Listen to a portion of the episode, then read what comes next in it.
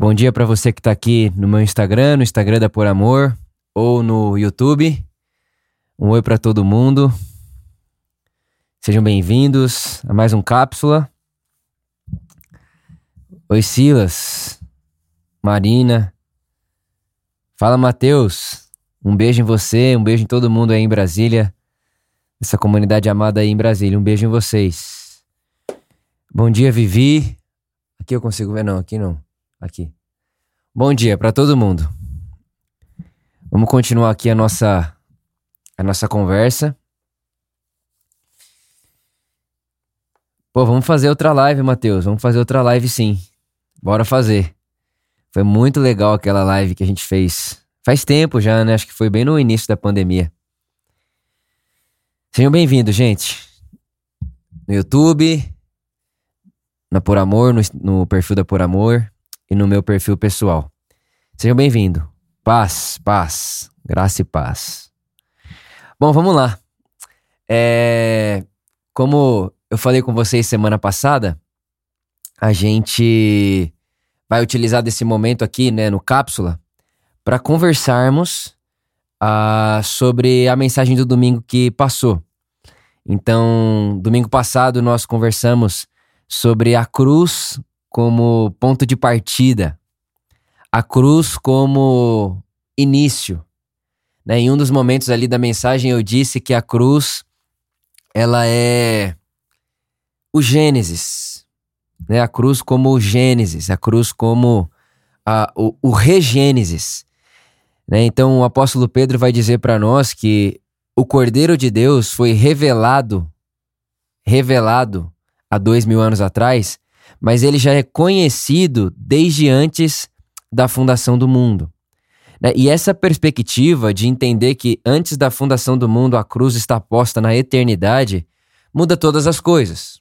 Muda tudo, na verdade. Tudo muda quando a gente entende que a cruz antecede a criação. Quando a gente entende que a cruz antecede qualquer tipo de uh, ação no mundo tempo, né? Tempo, minuto, hora, segundo. E o meu, o meu coração, né? A minha intenção com a mensagem da, do, do último domingo, que inclusive, se você não assistiu, eu incentivo você a assistir, é dizer que o amor de Deus por mim e por você, dizer que a graça de Deus por mim e por você, ela não está no meio da história. Deus não revela o seu amor para conosco no meio da história né, depois de quatro mil anos de história, depois de sei lá quantos milhares de anos de história. Não. O amor de Deus, que é a cruz, né? A, a, o apóstolo João, ele lê a cruz dessa maneira. Ele vai dizer, Vitor, por amor, olha, a prova do amor de Deus por vocês é a cruz. Deus prova o seu amor para conosco, tendo enviado Jesus, seu filho, para morrer por nós, por amor a nós. Então, a cruz, que é o lugar onde Deus prova o seu amor para conosco, não está no meio da história. Não está no meio do caminho, não está no meio né, da, da, da humanidade ali, da história da humanidade. Ela é o início de todas as coisas. E quando eu entendo que a cruz ela é o início de todas as coisas e que não há, não há nada que anteceda a cruz, eu entendo que a, a criação, o Gênesis, o haja luz, ele já nasce nessa perspectiva de redenção, de perdão, de amor. Com certeza absoluta você já viu alguém falar, ou até você tem essa dúvida, né? Quando você vai ler ali o, o Velho Testamento, é como se é como se ao ler o Velho Testamento é, a gente encontrasse um Deus diferente, né? Pô, parece que esse Deus aqui tá meio diferente, parece que ele é meio esquisito, mata, manda matar e tal, e uma coisa tão esquisita, mas a verdade, irmãos, é que a, a leitura da Bíblia, né, a leitura do Velho Testamento ali, a leitura dessa história é, que antecede a cruz aqui no, no, no nosso mundo histórico, ela precisa ser feita nessa perspectiva que Antes da fundação do mundo, Deus prova o seu amor para conosco e a humanidade, a consciência humana, ela vai evoluindo conforme o tempo. E enquanto essa consciência humana evolui, enquanto essa consciência humana progride, né, cresce é, é, e se ilumina, as coisas vão ficando mais claras. E aí o apóstolo Paulo vai dizer que na plenitude dos tempos Deus envia Jesus. Deus encarna. Deus vem para o mundo, né? Jesus é o Deus encarnado nos sentidos humanos. Então, essa, essa perspectiva de entender que antes da fundação do mundo, antes do haja luz, houve cruz, muda todas as coisas. Há dois mil anos atrás, nós conhecemos o, a crucificação. Há dois mil anos atrás, a gente conheceu, é, é, foi revelado a nós essa realidade do amor de Deus. Mas essa realidade do amor de Deus não é inaugurada há dois mil anos atrás. Ela já é uma realidade que antecede a criação. Antecede tudo. Irmãos, Deus só criou porque ama. Deus só criou porque é apaixonado. O amor cria, o amor multiplica. Deus criou por amor. Deus criou por livre e espontânea vontade um amor criativo. E quando ele cria e quando ele ele põe para fora, né? O apóstolo Paulo vai dizer que nós estávamos em Deus, dentro dele, né? Quando ele põe para fora, ele já põe nessa perspectiva de amor, de graça, de perdão, de, de remissão de pecados, de não, de não meritocracia.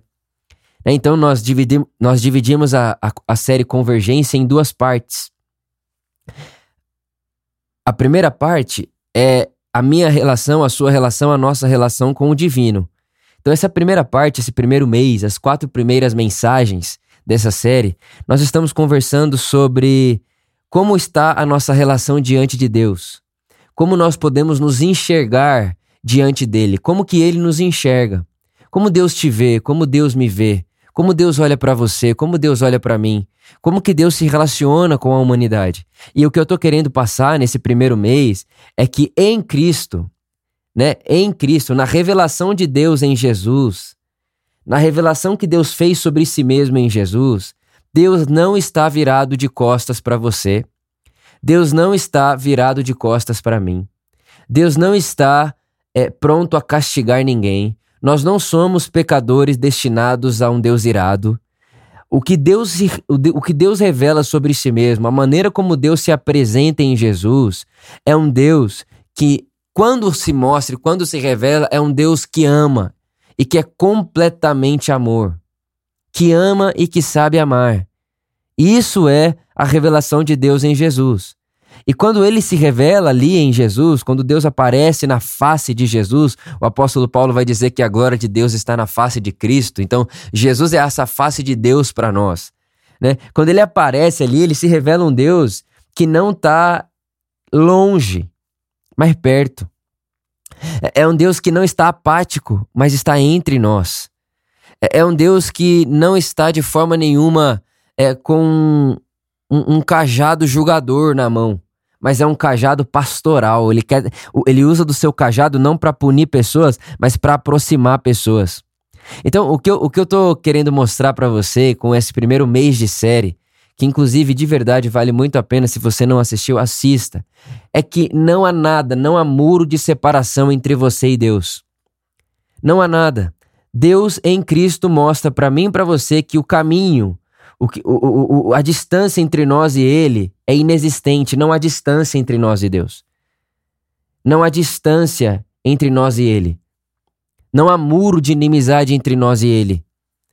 Na face de Jesus, nós encontramos esse Deus que, quando Ele aparece, Ele acolhe, Ele abraça. E, e é interessante eu dizer para vocês que isso muda até a nossa perspectiva de oração. Isso muda completamente a nossa perspectiva de oração. Porque quando eu enxergo, né, quando eu enxergo um Deus que ele é aquele tipo Deus todo poderoso, que faz tudo que lhe apraz, né?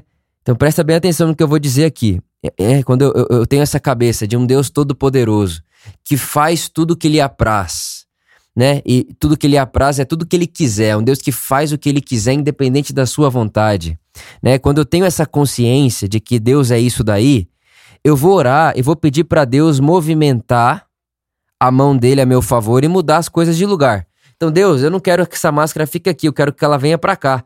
Aí Deus põe a mão dele e faz assim, ó. custe o que custar, haja o que houver, e ele faz isso aqui porque ele é Deus. E aí a gente aprende, inclusive, que se a gente orar uma vez e ele não escutar, a gente pode orar de novo. E ficar repetindo a oração, porque quem busca acha. E a gente fica nessa, Deus, eu quero que o Senhor ponha sua mão aqui, ponha essa máscara para cá. Eu quero que o Senhor ponha sua mão aqui e ponha essa máscara para cá.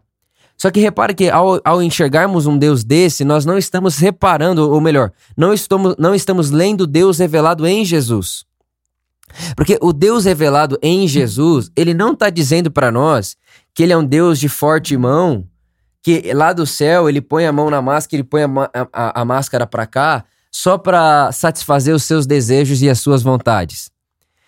O Deus revelado na face de Jesus não é um Deus que me dá vantagem competitiva. Então, por exemplo, eu não posso, eu não posso de forma nenhuma olhar para Jesus, ver o Deus revelado em Jesus e achar que ele vai me favorecer na vida porque eu tenho um privilégio por ser chamado, não sei, filho de Deus, crente, evangélico e tudo isso. Ao olharmos esse Deus revelado em Jesus dessa forma que nós estamos olhando nessa série, a nossa vida de oração muda. Muda completamente. Porque agora eu entendo nele, entendo olhando para ele, que a promessa dele para mim não é Vitor, não vai faltar forte mão para mudar as coisas de lugar. Vitor, não vai faltar é, poder para mudar situações à sua volta e para favorecer o mundo, fa fazer o mundo favorecer você. Não.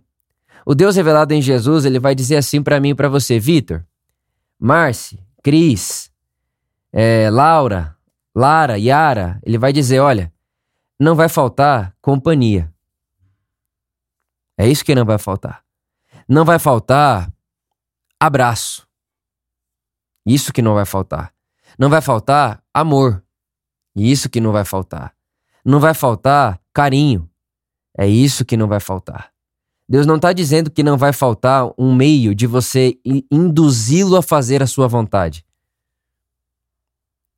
Deus está dizendo, Balbi, não vai faltar carinho, acolhimento, amor. Não vai faltar abraço. Essa é a minha promessa para vocês eu estarei com você todos os dias da sua vida. Todos os dias da sua vida. E, e, e assim, eu não sei o que, que isso gera dentro de você, mas dentro de mim gera um profundo senso de gratidão e de responsabilidade. A minha vida de oração muda quando eu entendo isso, e mudou inclusive. Quando eu percebi isso, a minha vida de oração mudou. Porque eu não sei, a gente fica, a gente aprendeu a orar a um Deus que tá lá no céu escolhendo abrir janela para um e fechar a porta para outro. É, a, gente, a gente aprendeu a orar a um Deus que tá lá no céu é, é, selecionando boas orações, boas performances, né? É, é, é não, ele tá ali selecionando pessoas e selecionando é, orações mesmo. Quem ora certo recebe. Esses dias atrás eu escutei uma pessoa dizendo que para você prosperar na vida do jeito que ela prosperou, basta você saber orar como ela ora. E de verdade, a pessoa estava ensinando sobre isso, aprendendo um jeito de orar para prosperar. Olha que loucura. E a prosperidade que ela estava falando ali era a prosperidade financeira. Então, dentro da, da fala dela, ela está dizendo que toda pobreza no mundo é por falta da informação da oração correta. Olha que absurdo isso quando a gente olha para Jesus. Então quer dizer que toda pobreza no mundo é porque a pessoa que é pobre ali não aprendeu a orar direito? Porque o poder está na oração certa. Então, assim, é, é, é por isso que para mim essa série é tão. é tão maravilhosa e revolucionária em todos os sentidos. Porque ela muda a minha perspectiva diante de Deus, ela muda a minha perspectiva diante de mim mesmo. Eu me olho no espelho diferente, eu olho para dentro de mim diferente. Ela muda minha, minha perspectiva de olhar para o mundo. E ela muda minha, minha perspectiva de me posicionar na vida. E, inclusive, também muda minha perspectiva de orar. Orar. Como eu oro. E, e mais do que isso, o que, que eu busco quando eu oro? E isso é uma coisa interessante a gente se perguntar. O que, que, o que, que você vai buscar quando você vai orar? Porque em Jesus eu encontro um Deus que ele não tá ali no quarto da oração esperando com, com uns presentinhos, tipo, escondido atrás, assim, da, das costas, dizendo: se você orar certo, eu abro o presente. Sabe? Não. Em Jesus, eu tô, eu tô lendo um Deus em Jesus que quer de mim uma relação que produza em mim um tipo de vida que ele chama de eternidade, um tipo de vida eterna. Um tipo de vida eterna. E ali no, na minha oração, enquanto eu estou nele, ele em mim, naquele momento ali, obviamente que a gente vai orando durante o dia, mas quando você se retira para orar, aquilo ali se torna não uma busca por um presente escondido, mas se torna um lugar onde eu, Vitor, me submeto e me coloco diante dessa pessoa, me coloco diante desse, desse amigo, desse pai, desse amor, e me deixo transformar naquilo que estou admirando me deixo transformar, eu me deixo, eu me deixo ser aquilo que estou vendo ele ser. Eu, eu me deixo ser aquilo que ele está, aquilo que eu estou vendo nele, eu deixo aquilo fazer parte de mim. É, eu acho, eu penso que é mais ou menos isso que o apóstolo Paulo estava dizendo no capítulo 3 da sua segunda carta aos Coríntios. E todos nós que com o rosto descobertos contemplamos a glória do Senhor, e a glória do Senhor é a face de Cristo estamos sendo transformados segundo a sua imagem. Estamos sendo transformados naquilo que estamos admirando. Então, olha só que maluquice. Quando a gente percebe essa cruz que antecede todas as coisas, não é uma coisinha que muda e não é mais uma informação na minha teologia. Não todas as coisas mudam. Tudo fica diferente. Tudo muda de lugar. A forma como eu oro, como eu me posiciono na vida, como eu penso Deus, como eu penso o mundo, a forma como eu leio a Bíblia, a forma como eu leio qualquer texto bíblico, agora vai ter que passar por essa realidade, porque quando Deus falou sobre si mesmo, ele falou sobre si mesmo na pessoa de Jesus. Deus revela a si mesmo na pessoa de Jesus. Então é isso que eu queria deixar com você aqui hoje.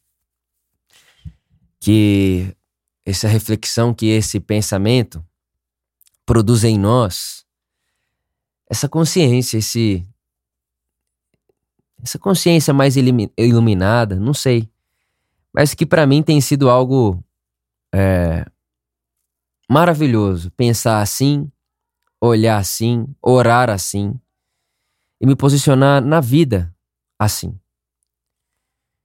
Né? Gabriel, um beijo, meu amigo, amo você. O Gabriel e o pastor Gil aí, orando por você, hein, pastor? Pastorzão Giliardo. Um beijo em você. Gente, é isso. Essa é a minha reflexão com você hoje. É isso que eu tenho pensado. Eu acho que é isso que a mensagem do domingo trouxe para nós. E lembrando você que também tem a síntese lá no nosso canal, uh, tanto do YouTube quanto no podcast, para você também ouvir a síntese, é uma leitura em comunidade da mensagem do domingo.